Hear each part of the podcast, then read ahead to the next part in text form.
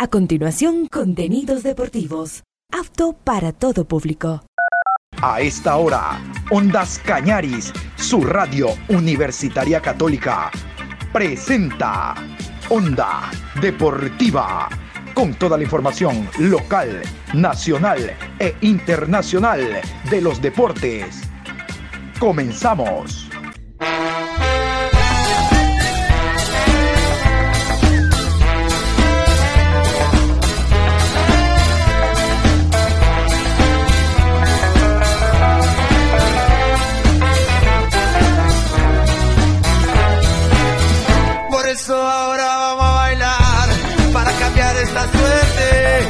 Sabemos gambetear para ausentar la muerte. Vamos a bailar para cambiar esta suerte. Si sabemos gambetear para ausentar la muerte. Hola, ¿qué tal? Buenos días, ¿cómo le va Adrián? Eh, lo propio a Patricio Miguel San Martín Parra, el gusto de siempre, aquí estamos iniciando la programación, hoy jueves 13 de abril, programa 1180 a lo largo del día. Ya nos acercamos a esta nueva fecha de la Liga Pro 2023, hablando de la Serie A, más adelante vamos a repasar árbitros, horarios, les cuento que hay algunos partidos con presencia de VAR, como ha ocurrido en eh, eh, fechas anteriores. Por ejemplo, en esta se enfrentan Liga y Barcelona, los cuales pidieron VAR para toda la primera fase. Siendo Liga local, es evidente que Liga tiene la presencia de VAR, pero si estuvieran separados habláramos de más compromisos porque realmente cada vez crece el descontento con la clase arbitral. Hay una eh, no, no tan marcada la molestia por parte de los directivos porque el VAR en alguna medida empaña ¿no? Eh, eh, las actuaciones arbitrales porque recurren a la tecnología, al video y lo revisan tres, cuatro, cinco veces como para estar seguros. Es verdad que se pierde bastante tiempo, pero ¿qué le vamos a hacer? Así es nuestro fútbol. Vamos a revisar también cómo se encuentran algunos clubes respecto a esta nueva fecha pero vamos a iniciar con un tema país. La Organización Deportiva Bolivariana estimó que Ecuador, Raya Guayaquil, sea la sede de los Juegos Deportivos Bolivarianos en el 2024, 25, 25, 2025, así es. Y por lo tanto, eh, en esta semana, en la ciudad de Guayaquil, donde serán las sedes de los Juegos Deportivos Bolivarianos, Hubo una reunión, ahí estuvo el presidente de la ODEBO, estuvo el presidente del Comité Olímpico Ecuatoriano, el ministro de Deportes y ya se llegó a un acuerdo. Habían serias discrepancias en torno al tema comité organizador y demás. Bueno, se sentaron, conversaron, dialogaron y ya van a tener la hoja de ruta precisamente para que los Juegos Deportivos Bolivarianos en Ecuador, Raya, Guayaquil, se lleven a cabo como ha sido lo común, lo normal, no es la primera vez, yo recuerdo década del 80, este país fue sede de los Juegos Deportivos Bolivarianos y no se hablaba y no se tenía tanta incertidumbre sobre qué va a pasar, qué va a ocurrir, por qué no hay la total apertura por parte del Ministerio, del Comité Olímpico o de alguna federación, para nada. Bueno, lo interesante es que ahora se ha llegado a un acuerdo, a un convenio, a un arreglo, se fumó la pipa de la paz y eso es lo bueno, porque es la cara del país, es la cara del Ecuador. Vamos a continuación con esta nota. Más adelante, después de la misma, tendremos declaraciones del presidente de la ODEBO, Organización Deportiva Bolivariana, y también del capitán Jorge Delgado, que es el presidente del Comité Olímpico Ecuatoriano. Vamos a escuchar la nota. Tras las participaciones del presidente de Odebo, Baltasar Medina, del COE, capitán Jorge Delgado Panchana y el del ministro del Deporte, Sebastián Palacios, quedaron definidos puntos importantes y se definió de manera conjunta la hoja de ruta a seguir. Enviar una carta comunicando los acuerdos alcanzados entre Odebo, COE y Ministerio del Deporte a las autoridades electas de la Prefectura del Guayas, Alcaldía de Guayaquil y Alcaldía de San Borondón 2. Reunión oficial del comité organizador el 30 de mayo de 2023. Tercero, conformación y creación de personería jurídica del comité operacional hasta el 30 de mayo de 2023. Cuarto, nombramiento del director de los Juegos Bolivarianos 2025 hasta el 30 de mayo de este año. Quinto, presentación del proyecto de inversión de los Juegos por parte del comité organizador hasta la última semana de junio de 2023. Sexto, fecha propuesta para inicio de los Juegos Bolivarianos primeros días de mayo de 2025. Baltasar Medina, presidente de la ODEBO, afirmó, vamos a sumar todas nuestras fuerzas, todas nuestras ideas, todas nuestras propuestas en favor de un proyecto que es un proyecto de ciudad y de país, porque finalmente nosotros nos debemos a los atletas. Recuerden que la misión de la Carta Olímpica es proteger el ideario del varón Pierre de Coubertin, proteger la filosofía del olimpismo y los valores esenciales de la amistad, el respeto y la excelencia, y esa tiene que ser la característica que predomine en estos equipos. Por su parte, Jorge Delgado, presidente del COE, dijo, se ha logrado llegar a un consenso. Dudas que habían, posiciones que se mantenían. En el caso de Ecuador tenemos un sistema para el gasto público bastante complicado, pero ese es el desafío. Debemos crear los medios para poder superarlo y que llegue el dinero lo más pronto posible para ver escenarios, implementación y la preparación de los deportistas. Finalmente, Sebastián Palacios, ministro del Deporte, enfatizó en que hoy ha quedado demostrado que solo trabajando en equipo se puede sacar adelante grandes proyectos. Finalmente las dudas, impresiones y trabas que existían han sido solventadas.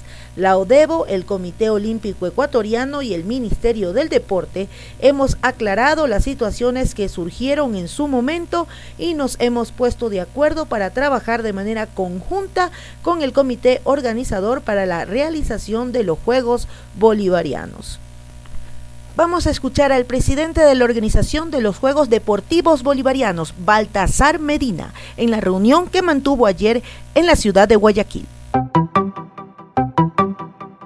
Bueno, yo no puedo negar que al interior de la ODEO existían muchas preocupaciones en torno al futuro de los Juegos Bolivarianos por las dificultades que habíamos tenido para, no solamente para conformar el comité organizador, sino para tener mayor claridad sobre los compromisos del gobierno nacional, sobre el papel que debe jugar Fede Guayas en la organización o realización de los Juegos y desde luego en las respuestas que pudiéramos obtener de las autoridades locales. Hablo de la alcaldía de Guayaquil y de la prefectura del Guayas para apoyar los Juegos.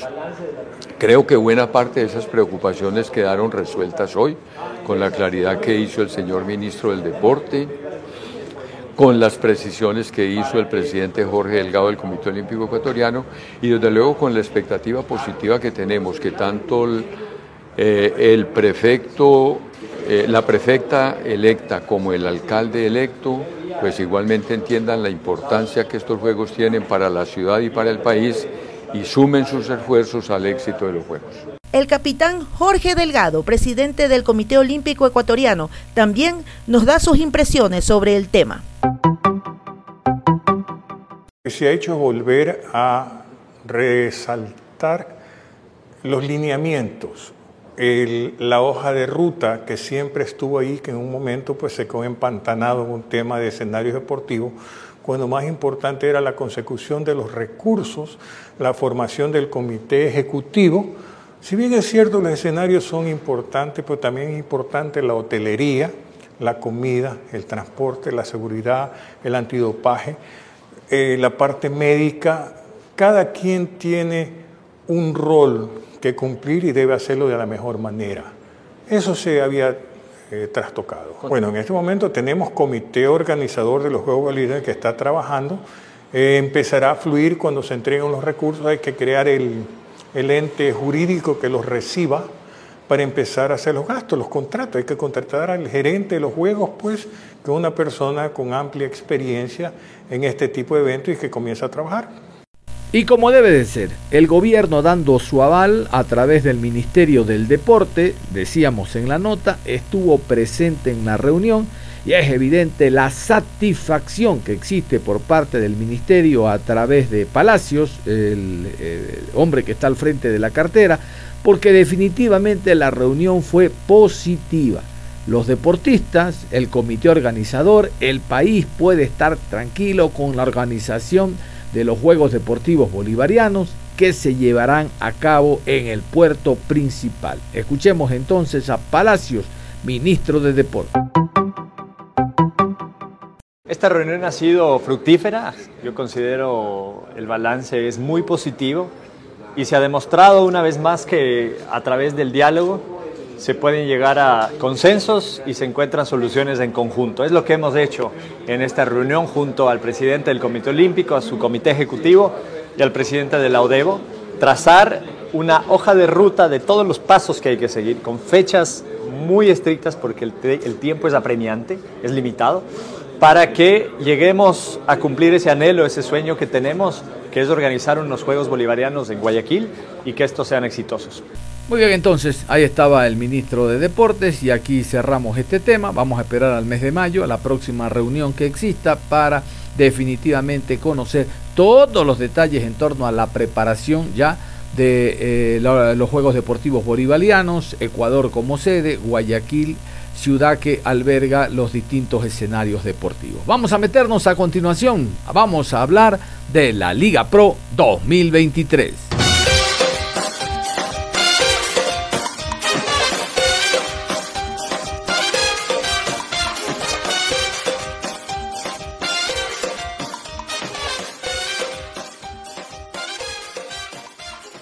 Así es, vamos a hablar de la Liga Pro. Como ustedes saben, ya tenemos árbitros y horarios. Eso le vamos a dar después de la pausa. El tiempo viene corto.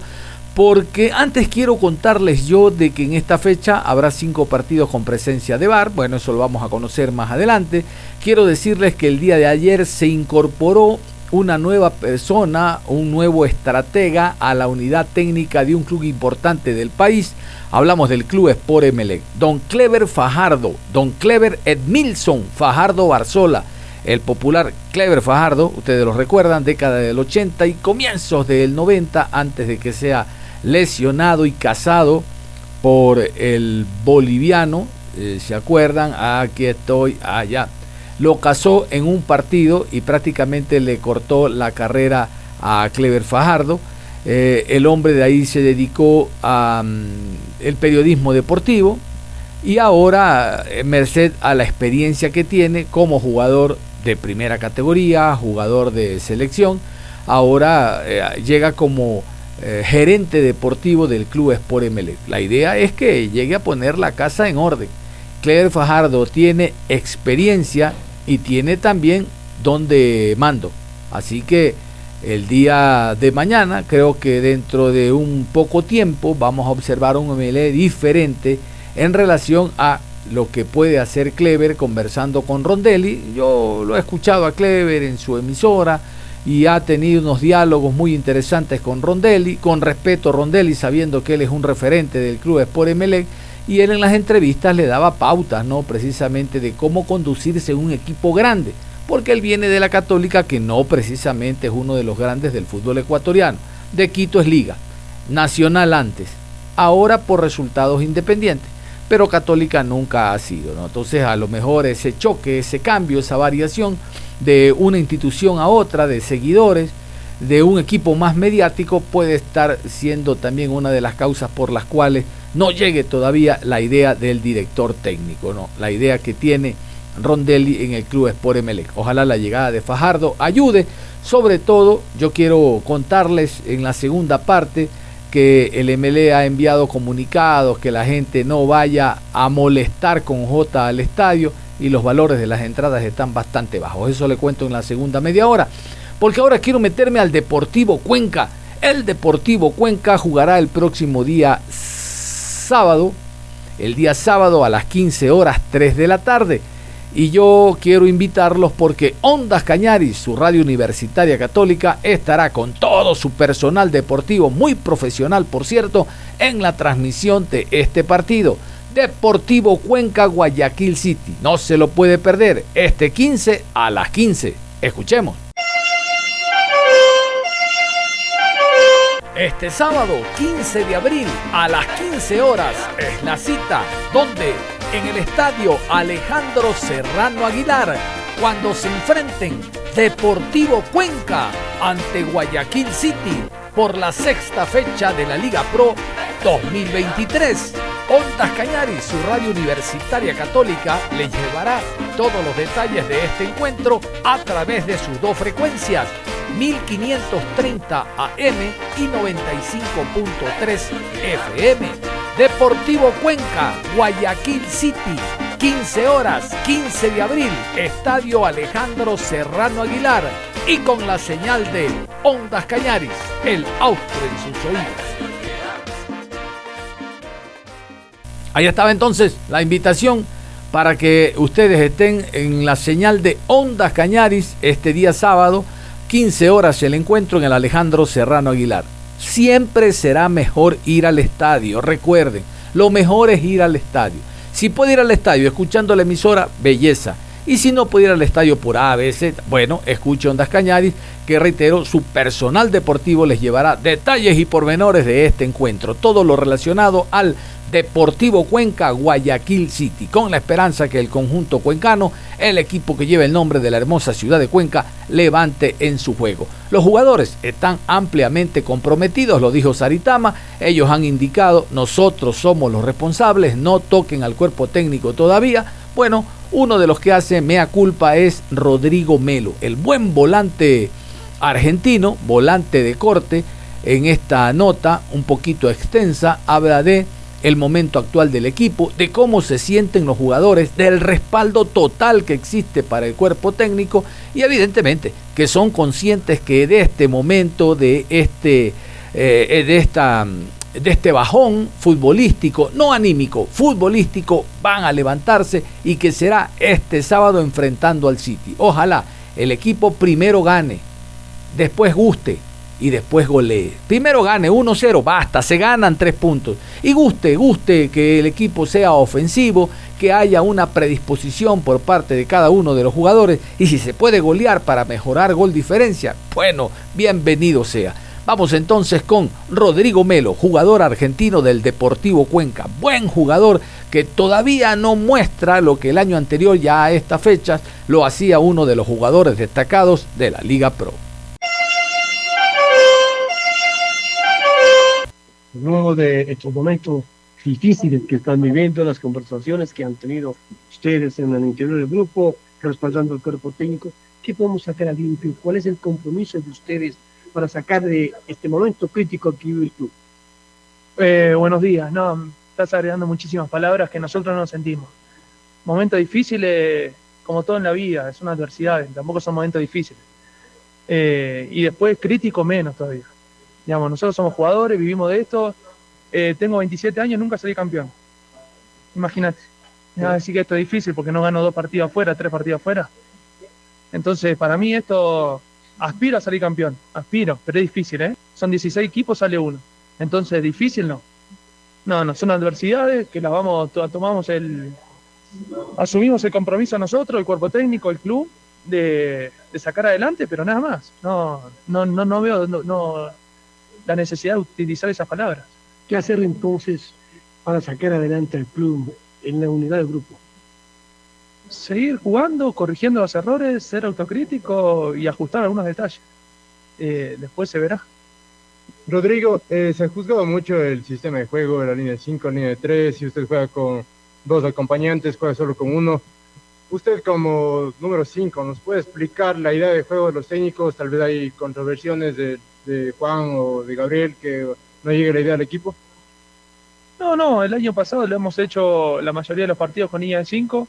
Este año algunos partidos lo hicimos con niña de 4, pero creo que más allá de los sistemas estamos cometiendo errores individuales eh, y lo estamos jugando caro.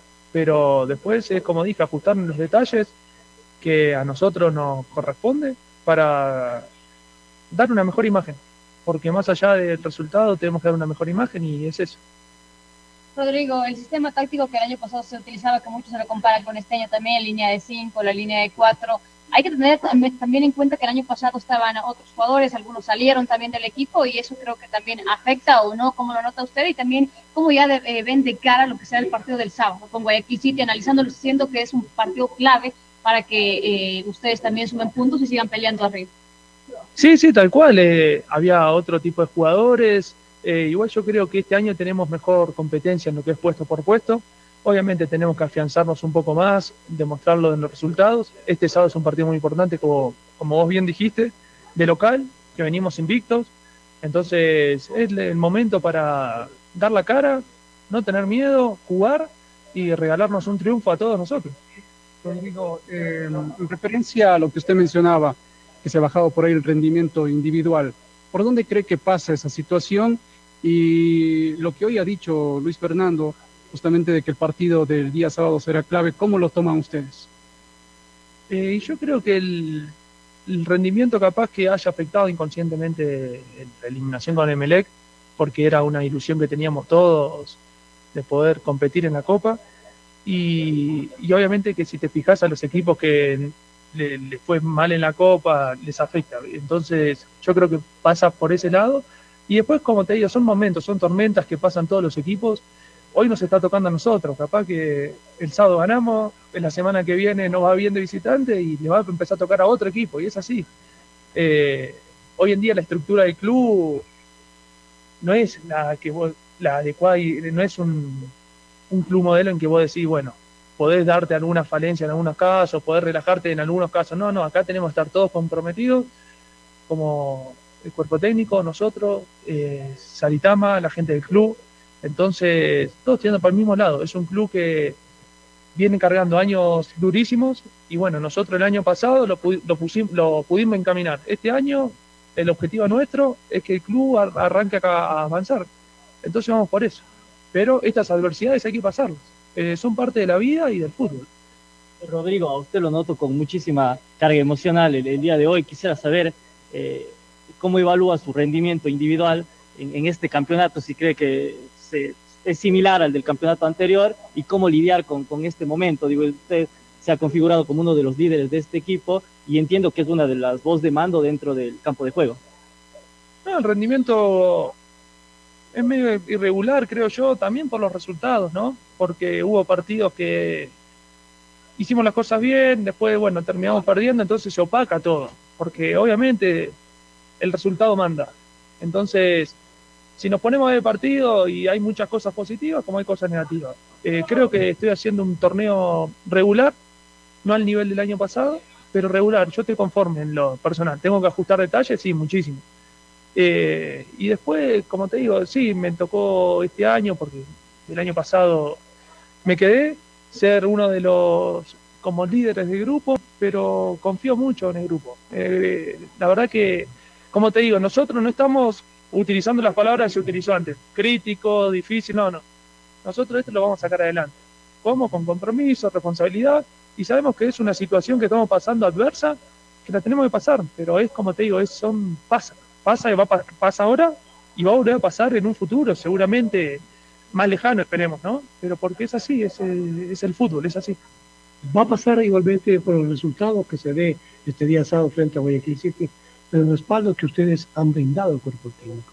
La continuidad del cuerpo técnico, como lo dijo Salitama, va a ser partido tras partido. Cómo apoyar esto y cómo mantener al cuerpo técnico, ustedes dentro del campo de juego son los que hacen un compromiso. Sí, sí, tal cual. Nosotros tenemos que ganar el sábado, tenemos que de, demostrar, como te digo, cambiar esa imagen, demostrar que estamos para pelear, como dijimos, entre los primeros puestos. Claro, hoy lo digo y suena como raro, pero sigo convencido. Entonces, después lo que diga Saritama con respecto al cuerpo técnico es algo que se tiene que encargar el club. Nosotros somos jugadores, si ellos optaron por esa medida, es medida de ellos. Nosotros tenemos que entrenarnos, estar todos predispuestos para jugar y tratar de cuidarnos lo máximo posible para estar todos. Pero el respaldo está de ustedes al cuerpo técnico. Sí, sí, más vale. ¿Cómo no va a estar? Está el respaldo nuestro, está el respaldo de todos. Eh, son los, el año, no nos podemos olvidar de lo que se hizo el año pasado y se nota acá la unión que hay. No, no, no hay ninguna, no hay ningún problema, no hay nada. Así que no, por ese lado hay total respaldo. Eh, Rodrigo, para ratificar si que quiere esto que le acaba de preguntar mi, mi, compañero, porque hay voces desde el exterior, o probablemente que salen desde la interna de, de, Deportivo Cuenca hacia el exterior, y por ahí se menciona de que el grupo puede estar fracturado y alguien que apoya y alguien que no, no apoya. Probablemente la pregunta es incómoda, pero lo tenemos que hacer porque ustedes están en la interna, y usted, que es una de las cabezas visibles del Deportivo Cuenca, nos podría responder. ¿Cómo está en ese sentido la interna del Deportivo Cuenca, los jugadores, en cuanto al respaldo que usted mencionaba anteriormente? No, la interna está bien, es como te digo, nosotros también somos conscientes de lo que se está generando afuera, se está generando afuera. A ver, no, quiero sonar mal, no quiero sonar, pero en los últimos años de Cuenca no salió primero todos los años Cuenca. Yo vine a un club el año pasado que en la primera fecha no la jugamos y que casi desaparece. Entonces hoy estamos hablando de pelear una Copa Libertadores. Mira, lo que cambió. Entonces, ¿qué? ¿Va a cambiar por dos partidos malos, tres partidos malos de visitante? ¿Somos conscientes que hay que cambiar nuestra imagen? Sí, obviamente. Pero no me voy a poner en ese papel de crítico, de difícil, de... No, no, como te digo. Soy una persona que vengo del ascenso a Argentina, he pasado momentos malos. Si le preguntas a cada chico, hasta el mismo cuerpo técnico, pasan estos momentos, pasan. Hay que afrontarlos, nada más. Rodrigo, si bien es cierto, recién se jugó la quinta fecha y es verdad, todavía queda una segunda etapa y más de la mitad de la primera, de la primera etapa. Quizá entiendo yo, va más un poco el tema de lo que en estos cinco partidos que se han jugado oficiales en Liga Pro, va por el tema un poco psicológico, cuando les hacen un gol por ahí no saben recomponerse y quizás se tenga que trabajar más en esa parte del tema psicológico mental de los jugadores y como equipo eh, grupal. Sí, puede ser, es como te digo, eh, para mí la repercusión que se está generando es por la imagen, es por lo que decís vos, es porque capaz que según nos pasó con técnico, que sobraron 60 minutos porque nos pasó con Orense que arrancamos mal, entonces pasa por ese lado, creo yo, no pasa por otra cosa. Entonces, obviamente tenemos que trabajarlo, tenemos que ajustar esos detalles que te dije antes, en el sentido de decir, bueno, el ser autocrítico, decir, no, sí, nos estamos equivocando, está pasando esto y esto, bueno, que no pase, tratar de sacarlo adelante lo antes posible. Si nosotros sacamos esto lo antes posible y ya se va a ver otra vez el grupo que se vio hace poco, hace dos meses cuando se jugó con Liga, con Barcelona, la primera fecha con Liga, en la que se demostraba que era un Cuenca, te, te podía gustar o no, pero era un equipo que vos decías es duro, es duro, juega con Cuenca. Bueno, eh, tenemos que volver a eso, a las raíces esas que nosotros generamos desde el año pasado. Muy bien, nos vamos a ir a la pausa y al volver tendremos árbitros, horarios y demás. La pausa y regresamos. Onda Deportiva.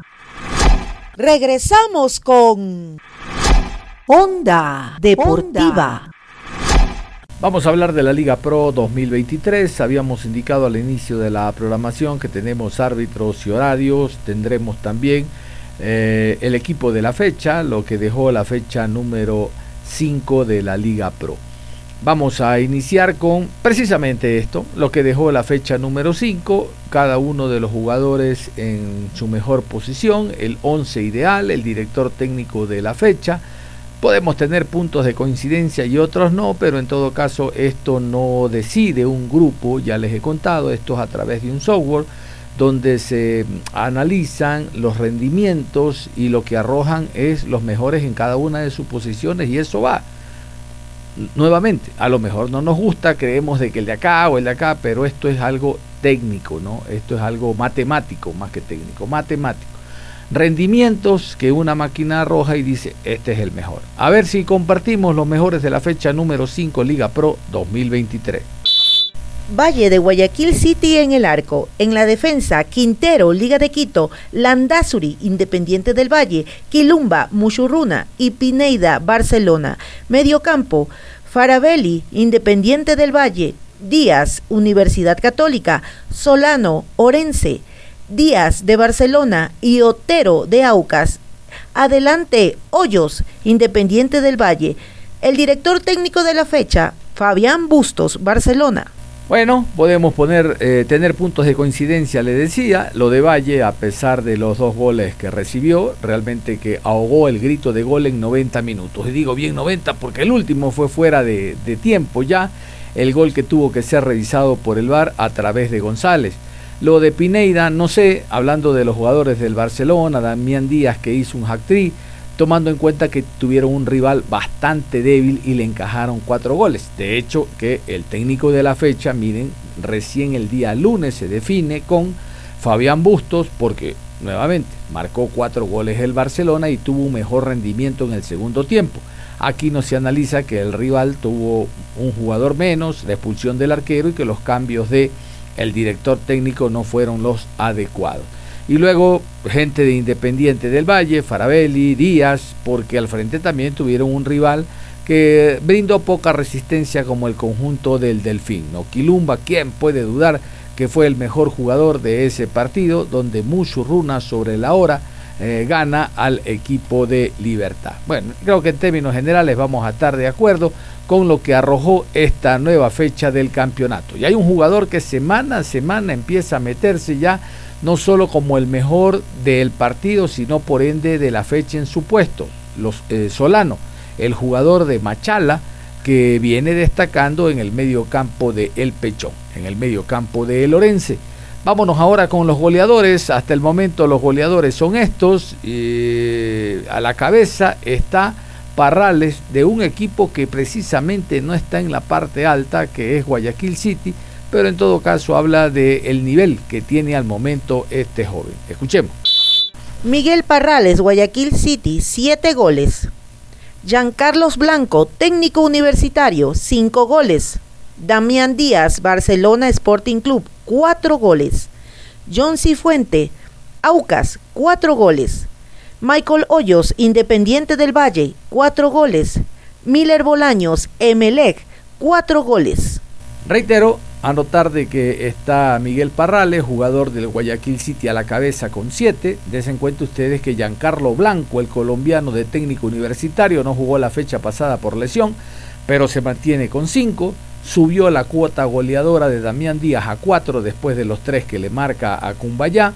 No juega, pero mantiene cuatro goles. Miller Bolaños, el jugador del club Sport ML. Y Hoyos también se muestra como uno de los goleadores del cuadro de Independiente del Valle. Interesante la cuota de goleo que al momento presenta la Liga Pro, jugadas cinco fechas. Nos vamos a la sexta y miren ustedes, ya hay un jugador que tiene siete tantos. Vamos a continuación con árbitros y horarios. Quiero que reparen también en que hay eh, sedes que no, o hay equipos que no van a jugar en sus sedes habituales. Esta semana y la próxima, ustedes saben, por tema suramericano sub-17, el Atahualpa no se lo toca a nivel de Cumbayá, de Católica y Nacional. Fuera, fuera, fuera. Vayan a jugar a otro lado porque ese escenario deportivo está para la selección de Ecuador. Liga de Quito es uno solo, el que juega en el Rodrigo Paz así que la cancha no se desgasta. Por ahí pasa el tema de que los clubes de AFNA no actúen en esas fechas. Esto es parte del convenio, parte de lo que se logra antes de los torneos entre el Comité Organizador Ecuatoriana de Fútbol y Conmebol. A ver, hacemos el suramericano en tu país, pero en estas fechas, ¿qué hay? Aquí hay fútbol, Liga Pro. Bueno, no me toques la cancha porque se daña. Recuerden que en Guayaquil ya ocurrió con el Cristian Benítez el Cristian Benítez no prestaba las garantías por el, lo anegado del terreno, el gramado estaba en mal estado por mucha lluvia, entonces se jugó en el Estadio Monumental que no estaba dentro de los escenarios deportivos para primera fase en Guayaquil, solo el Capol y el Cristian Benítez, pero si hay un estadio a la mano, que bueno, el Estadio Monumental que incluso fue sede de una final de Copa Libertadores de América. Bueno, dicho esto entonces, Vamos a escuchar cinco partidos con presencia de VAR y también vamos a escuchar los cambios de, sede que hay, eh, sobre todo en el tiene que jugar con Cumbaya y no lo hará en Quito. Escuchemos. Viernes 14 de abril, 19 horas, Estadio Reina del Cisne de la ciudad de Loja. Libertad Fútbol Club recibe a Independiente del Valle. Árbitro central, Gabriel González. Asistente 1, Alejandro Lupera. Asistente 2, Alan Gómez. Cuarto árbitro, Anthony Díaz. Asesor de árbitros, Samuel Aro. En el bar, Roberto Sánchez. Asistente de bar, Ricardo Baren. Encargado de la calidad, Manuel Yepes. Sábado 15 de abril, 12 horas con 30 en la ciudad de Ambato, Estadio Indoamérica Bellavista. Club Técnico Universitario recibe a Sociedad Deportiva Aucas. Árbitro central, Juan Carlos Andrade. Línea 1, Flavio Nal. Línea 2, Carlos Vera. Cuarto árbitro, Alex Cajas. Asesor de árbitros, José Alvarado. En el bar, Rodi Zambrano. Asistente de bar, Mónica Amboya. Encargado de la calidad, Ramón Romero. A las 15 horas en la ciudad de Cuenca, Estadio ASA, Banco del Austro. Club Deportivo Cuenca recibe a Guayaquil City Fútbol Club. Árbitro central, Brian Loaiza. Línea 1, Ricardo Valdivieso. Línea 2, Wilson Arevalo. Cuarto árbitro, Robert Cabrera. asesor de árbitros Carlos Herrera. En el bar, Jefferson Macías, asistente de bar Edison Vázquez, encargado de la calidad Sandro Vera. 18 horas en la ciudad de Quito, Estadio Rodrigo Paz Delgado, Liga Deportiva Universitaria versus Barcelona Sporting Club. Árbitro central René Marín. Línea 1, Dani Ávila. Línea 2, Edwin Bravo. Cuarto árbitro, Diego Lara. Asesor de árbitros, Carlos Buitrón. En el bar, Luis Quirós. Asistente de bar, Kevin Pazmiño. Encargado de la calidad, José Luis Espinel. Domingo 16 de abril, 13 horas, Ciudad de Sangolquí, Estadio General Rumiñahui, Cumbayá Fútbol Club recibe a Gualaceo Sporting Club. Juez central, Guillermo Guerrero. Línea 1, Juan Cruz. Línea 2, Alexis Acosta. Cuarto árbitro, Cristian Guillén. Asesor de árbitros, Betty Tobar. 15 horas con 30 en la ciudad de Puerto Viejo, Estadio Reales Tamarindos. Delfín Sporting Club versus Mushuruna Sporting Club. Árbitro central Jordan Montesé. Línea 1 David Bacasela. Asistente 2 Paul Palacios. Cuarto árbitro Gorky Araujo. Asesor de árbitros Sergio Flores. 18 horas del día domingo en la ciudad de Guayaquil, Estadio George Capwell. Club Sport Emelec recibe al Club Deportivo El Nacional. Árbitro central Carlos Orbe. Línea 1, Cristian Lescano. Asistente 2, Mauricio Lozada. Cuarto árbitro, Cristian Arizaga. Asesor de árbitros, Víctor Mero. Termina la jornada el día lunes 17 de abril a las 19 horas en la ciudad de La Tacunga, Estadio La Cocha. Universidad Católica se enfrenta a Orense Sporting Club. Árbitro central, Gerson Zambrano. Asistente 1, Byron Romero. Asistente 2, Guido Cajamarca. Cuarto árbitro, Mario Romero. Asesor de árbitros, William Lozano. En el bar, Brian Loaiza. Asistente de bar, Susana Corella. Encargado de la calidad, Sandra Zambrano. Bueno, ahí estaba, cinco partidos con bar. ¿Se dieron cuenta? Los tres partidos que no tienen bar son los del domingo.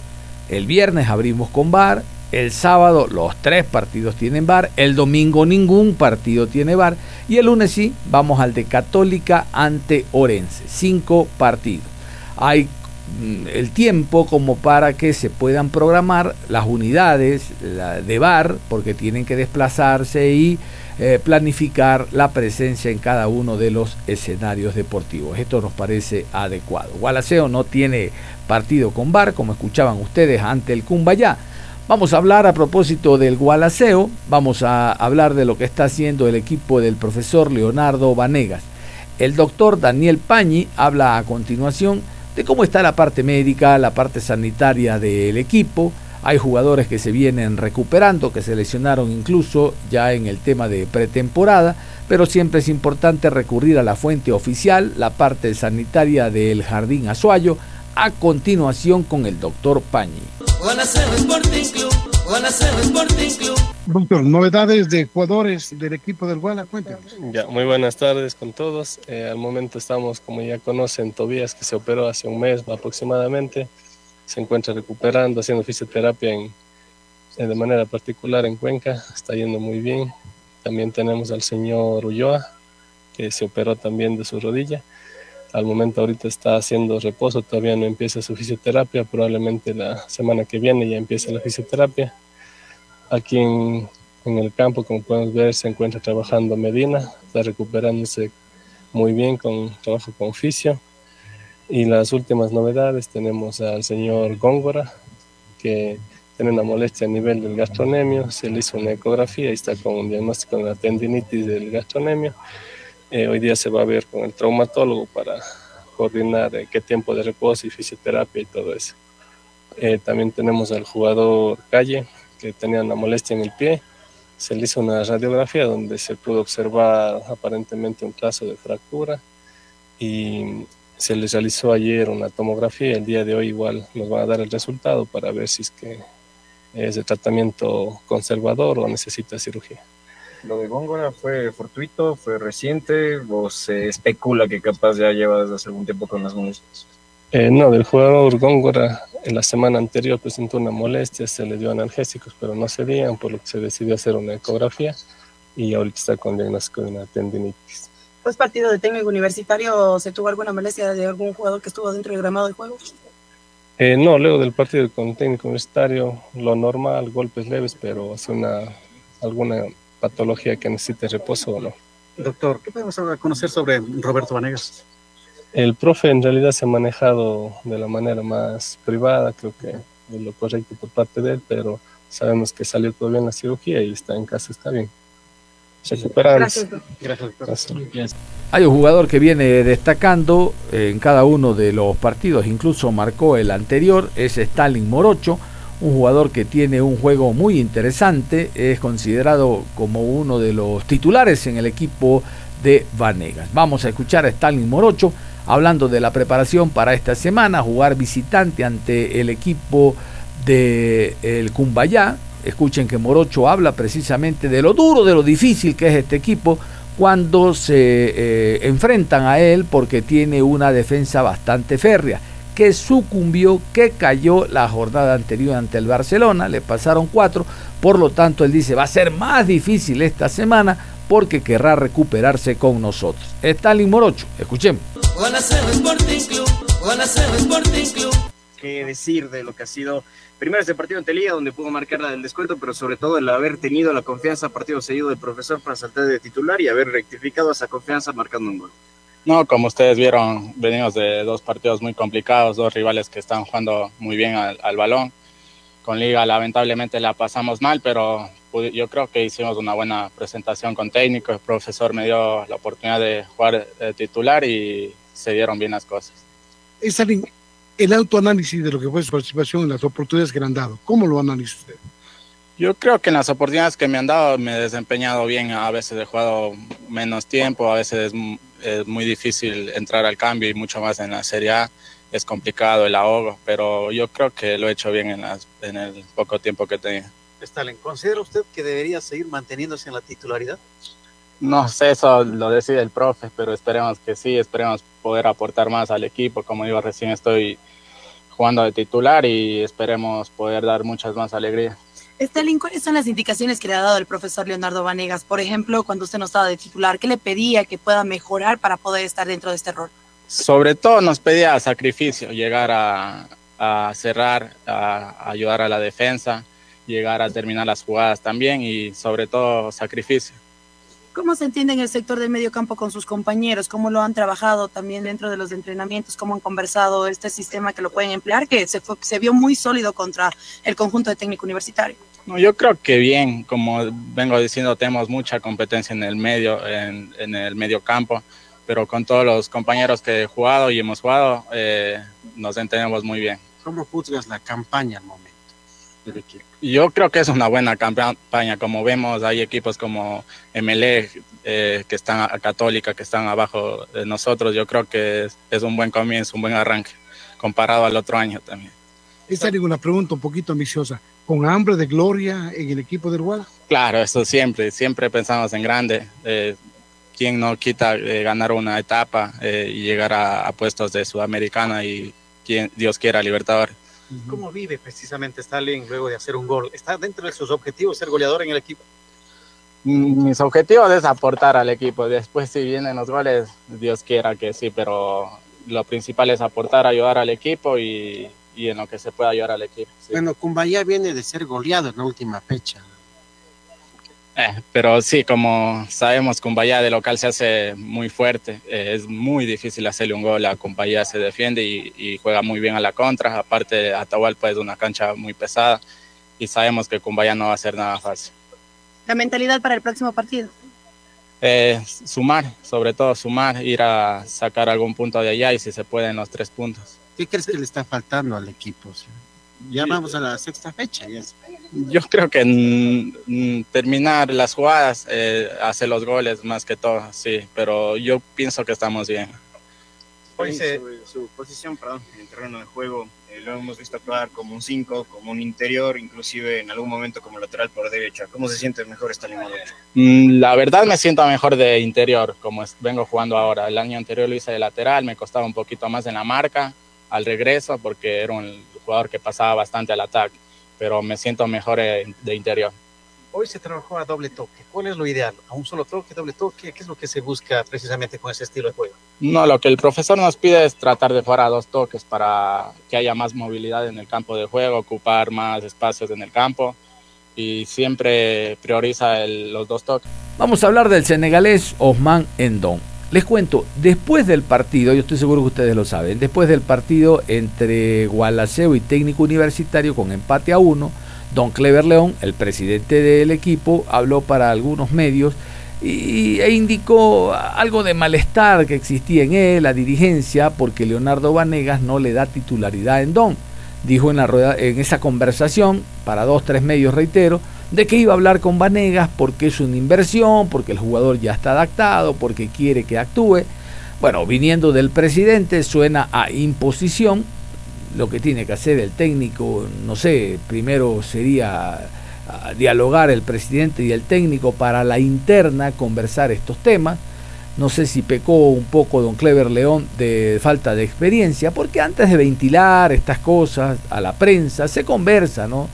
Eh, y luego a través de un consenso se explica el por qué el jugador no juega y por qué va a actuar el próximo partido. Bueno, yo les voy a poner a Tomás a Osman Endón, el jugador senegalés, que habla de lo que eh, hasta el momento siente, de la sensación que tiene al momento del fútbol ecuatoriano, de la Liga Pro, en estos partidos donde les ha tocado entrar, donde tiene que haber visto, evidentemente, algunos encuentros, pero esto es lo que dice el jugador senegalés sobre esta posibilidad que hay.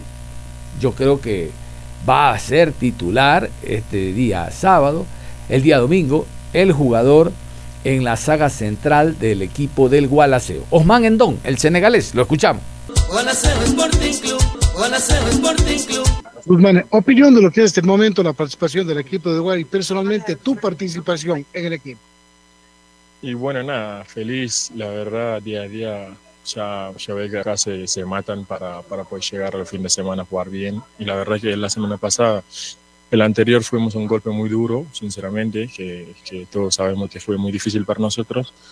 Pero bueno, el equipo tuvo suficiente carácter para, para poder levantar el ánimo. Y la verdad que creo que mostramos el sábado, por más que no se ganó, pero se mostró una actitud que literalmente creo que se merecía ganar. Osman, ¿cómo va su adaptación dentro del equipo? ¿Cómo han estado las conversaciones también con el profesor Vanegas ya para su rol titular, para lo que puede venir a cumplir? ¿Cómo ha ido esas conversaciones? Bueno, bien, yo trato de mejorarme cada día, tanto como acá y tanto como fuera también, trato de entrenar para poder llegar lo mejor. Y bueno, nada, ayer hablemos, pero solamente me dio la confianza que seguramente ese partido iba a ser titular y era un momento que yo esperaba y creo que también muchos los dirigentes acá. Y nada, contento. Osman, justamente hoy lo vimos practicar sobre el final del entrenamiento con una línea de tres. Estaba usted, Campas y Ontaneda. No sé si fue simplemente para la dinámica del ataque o si por ahí se está preparando algún cambio de sistema. No, creo que fue la dinámica, la dinámica del ataque porque estamos practicando línea de cuatro, sinceramente. Osman, ¿qué le falta para llegar a la titularidad o ya depende estrictamente del director técnico? Sí, el, el jugador, yo como digo siempre, a mí me trajeron acá, como todos los jugadores, no soy figuro, menos de eso. Vino a trabajar día a día, trato de ganar el puesto, como, como si lo merezco, voy a jugar. Si no lo merezco, seguramente tiene que estar esperando afuera o en mi casa. Pero creo que ya esta semana me dio la confianza que iba a jugar, así que no, estoy. ¿Usted está lleno 100% o todavía le falta acoplarse más? Sí, yo creo que el jugador le, siempre, por más que hace un temporada, lo que sea, le hace falta partido para ganar ritmo, ¿no? Tiene que tener tres, cuatro partidos para estar bien físicamente. Pero yo creo que con lo que venía trabajando, ya con eso puede llevar muy bien el partido. Osman se siente mejor de central, mejor de mediocampista central, porque el profesor Vanegas nos contaba que usted había actuado en esa posición en Argentina, lo hizo también acá, el cambio cuando ingresó ante Orense. ¿Cómo se va sintiendo en esas dos posiciones? Sí, la verdad que es una posición que no, no me disgustó, no, me- no me gustó, es algo que yo puedo jugarlo, pero yo siempre prefiero jugar de central porque es un lugar donde yo creo que manejo bien y que tengo bastante controlado y me gusta también, sinceramente. Pero si me pone de, de mediocampista, la verdad que no me quejo porque yo lo único que quiero es jugar. Guzmán, en los tiros de esquina, ¿puede aprovechar su estatura para meter a testa a la cabeza? y Sí, sí, sí, claro, sí, claro. Creo que es, es de mi mayor virtud que, que tengo, después de salir jugando, todo eso que me gusta, pero también me gusta mucho pasar por el ataque y tratar de ganar para arriba. ¿Estás ansioso por esa oportunidad de ir desde el Vamos? No, yo estoy, tran- estoy tranquilo, sinceramente estoy, estoy tranquilo y disfrutando cada día. Trato de llegar lo mejor. Osman, ¿cómo recibe usted la mini polémica, si se quiere que se llama? Porque el profesor, eh, no el profesor, perdón, el presidente del club habló de usted y que lo quería tener de titular y ahora nos cuenta que más o menos la cosa se ha dado así. ¿Cómo lo percibe usted como jugador? ¿Cuál es su sensación desde afuera de toda esta situación que se ha producido?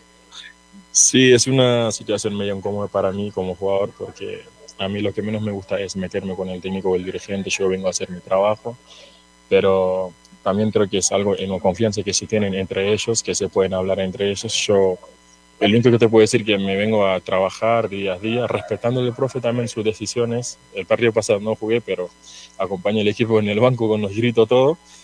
Pero nada, si, si se dio eso, la verdad que me da un orgullo, una felicidad.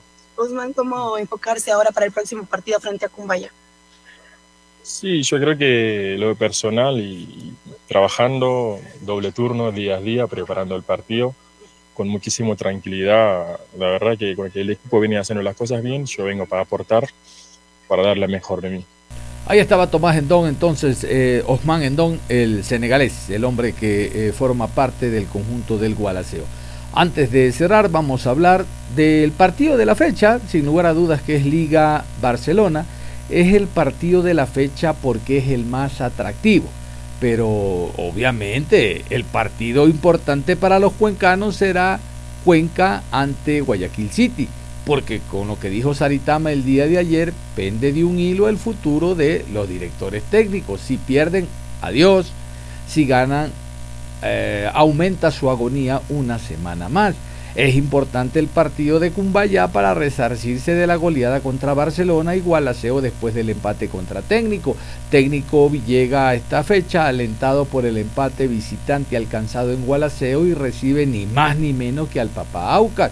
ML no levanta cabeza y recibe a un Nacional que viene con tres partidos perdidos. Todos los encuentros son interesantes. Católica le viene de ganar a Nacional siendo dos equipos de AFNA y el Orense ganándole a Deportivo Cuenca claramente, e incluso el marcador fue algo mezquino 2 a 0. Así que todos los encuentros son muy importantes, pero el atractivo nacional es el Liga Barcelona. Ese morbo que Barcelona no gana en 90 minutos a Liga y tal. Vamos a continuación con este comunicado del Barcelona, porque sí va a haber hinchada visitante. Ya vi, los agoreros del mal, no, no, no, hinchada visitante, no, van a dañar el estadio. No, no, no todo el mundo es salvaje, de ninguna de las barras a nivel nacional. Aquí no me vengan que los monos, que Guayaquil, que Barcelona, Mele, no, todos. El Nacional también tiene, Liga tiene unos cocodrilos que dan miedo. Todos los, eh, las barras los distintos equipos cometen desmanes. Pero lo bueno es que el fútbol es universal y va a haber espacio para hinchada visitante en el Rodrigo Paz. Eh, escuchemos este comunicado del Barcelona.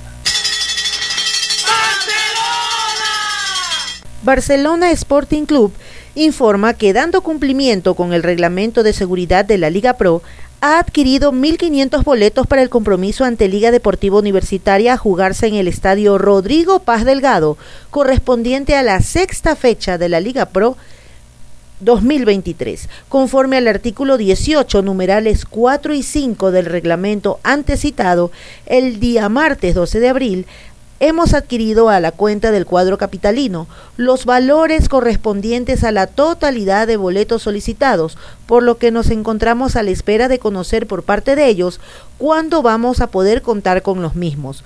Una vez que se nos haga la entrega de las entradas respectivas, comunicaremos para nuestros socios e hinchas los puntos de venta para las ciudades de Guayaquil y Quito.